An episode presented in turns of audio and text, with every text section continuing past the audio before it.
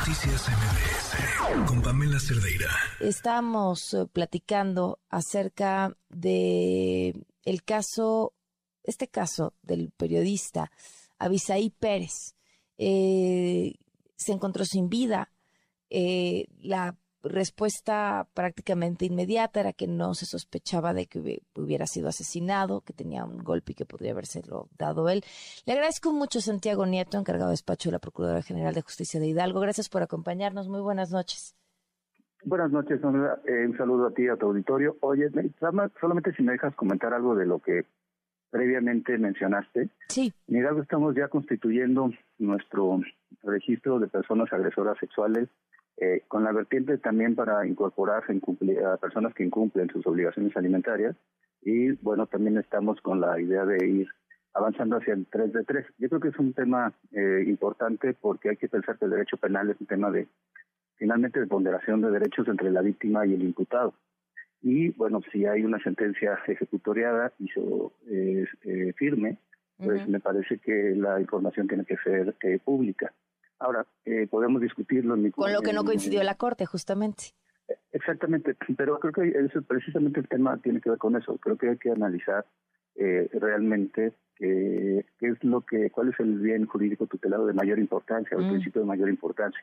Y eh, finalmente, ahora también hay que ver lo que haga marco normativo, pues implica en nuestro sistema de control constitucional, implica pues, la el planteamiento eh, de, los, de los asuntos. Yo creo que eh, de cualquier forma hay una parte muy importante que tiene que ver con la vida, eh, el, cumplimiento del requisito del modo honesto de vivir y por tanto, a pesar de que solamente las autoridades pudieran que tener acceso a esa información, creo que es claro que incumplirían el modo honesto de vivir al haber generado algún acto de, de violencia en contra de las mujeres en términos de los criterios que el Tribunal Electoral ha desarrollado. Pues yo creo que, pese que es una mala noticia la, sentencia de la Corte, eh, máxime pensando que es una acción de inconstitucionalidad y que por tanto eh, tiene va a, generar, un desarrollo jurisprudencial, lo cierto es que porque yo creo que todavía hay muchas batallas que se pueden dar en ese plan.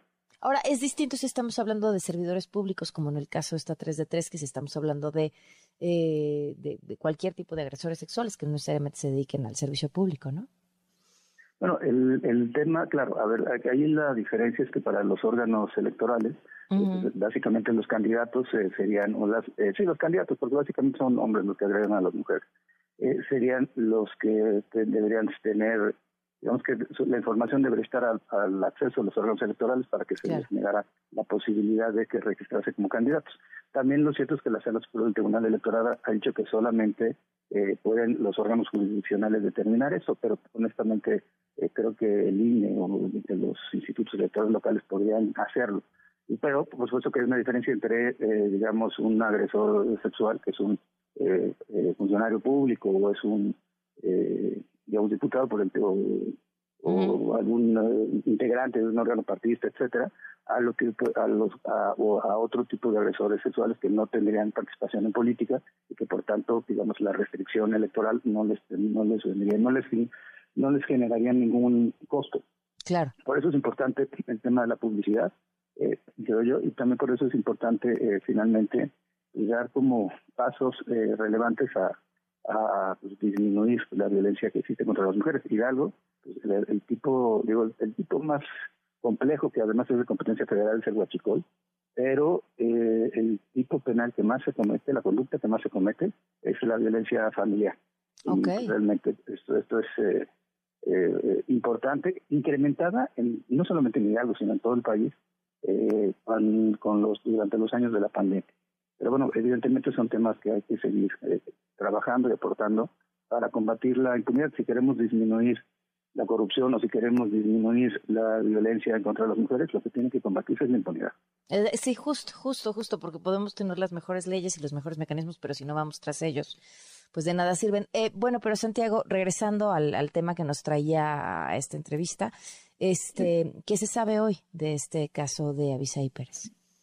Sí, primero me gustaría como plantear el contexto porque es un contexto muy complicado. A partir de que se, se, crea la, refinería en Tula y después durante el sexenio eh, que se empieza la contaminación al río Tula, después en el sexenio de Calderón se genera este este mecanismo, un túnel para llevar, para desahogar las, las aguas negras de, del Valle de México hacia la zona de Tula. el, el, resultado fue una contaminación de agua, de tierra en, en menor medida, con la generación de basureros y los rellenos sanitarios, y por otro lado en, aire, a partir de la contaminación que se da tanto por la refinería como por las plantas industriales de la zona. Realmente ah, fue un proceso de deterioro ambiental y ese es el, el, que, bueno, en este momento el gobierno, el Estado de Hidalgo está planteando la necesidad de que exista una eh, valorización por parte de la Federación y del, Estado de nuevas políticas públicas que permiten marcar una alerta a esa zona que es altamente contaminada. En este contexto, eh, Pérez eh, es, eh, es una, una persona que es eh, eh, pues de, un eh, activista, me atrevo a calificarlo así en temas de medio ambiente, y que pues se dedicaba a hacer en un blog comentarios al, respecto.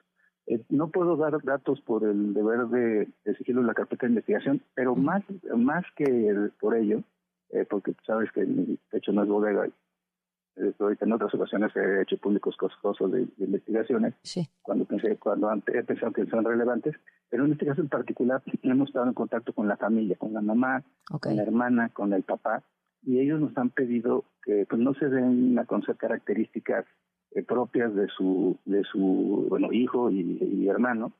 Eh, hay un primo por ahí también que, ha estado eh, apareciendo. Y, y bueno lo que se hizo público fue fue el peritaje. Sin embargo, eh, eh, todas las líneas de investigación siguen abiertas en todos los los los, eh, los temas de, reflexión. Y sobre todo pues necesitamos la localización de del celular. El celular no estaba con él, pero un tema que es importante es que se puede recuperar la información de las llamadas telefónicas y en eso estamos con las compañías telefónicas para saber cuáles fueron sus, sus comunicaciones durante las últimas horas de la, de, la desaparición, de cuando se despidió de su papá, que habían estado conviviendo, hasta que es localizado eh, sin vida. Y, y sí, yo creo que por, por el respeto a la familia, porque además la familia ha insistido mucho en ello, que no quieren ver, eh, que ellos no han tenido acercamiento con, con medios, a pesar de que se les han acercado mucho, precisamente por el respeto a, a, a su familiar. Pero he hablado con, la, con el alto con personas del alto comisionado de Naciones Unidas quedaron de ir eh, estamos en contacto permanente quedaron de ir la próxima semana a ver los avances de la investigación y claro eh, no podemos bajo ninguna circunstancia ni hacer juicios sumarios ni absoluciones sumarias esperamos ir avanzando tener elementos para que puedan eh, acreditarse eh, con otros eh, eh, elementos el peritaje con el que contamos o no. Entonces, pues la verdad es que creo que es, importante mantener la, prudencia, sobre todo en este en este tipo de asuntos. Insisto, el contexto es, importante, pero bueno, hay que, hay que seguirle. Hay pues que seguir con la investigación, como varias otras. Hemos tenido casos de feminicidios, hemos tenido casos de violación, hemos podido cumplimentar más de 620 órdenes de aprehensión en lo que va de la administración del gobernador Julio Menchaca y creemos que esa es, la de 40% de ellas con temas de violencia sexual. Eso también es importante. Pues estamos al tanto entonces de este y los demás casos. Santiago, gracias por tomarnos la llamada. Claro que estamos. Gracias, buenas noches. Noticias MBS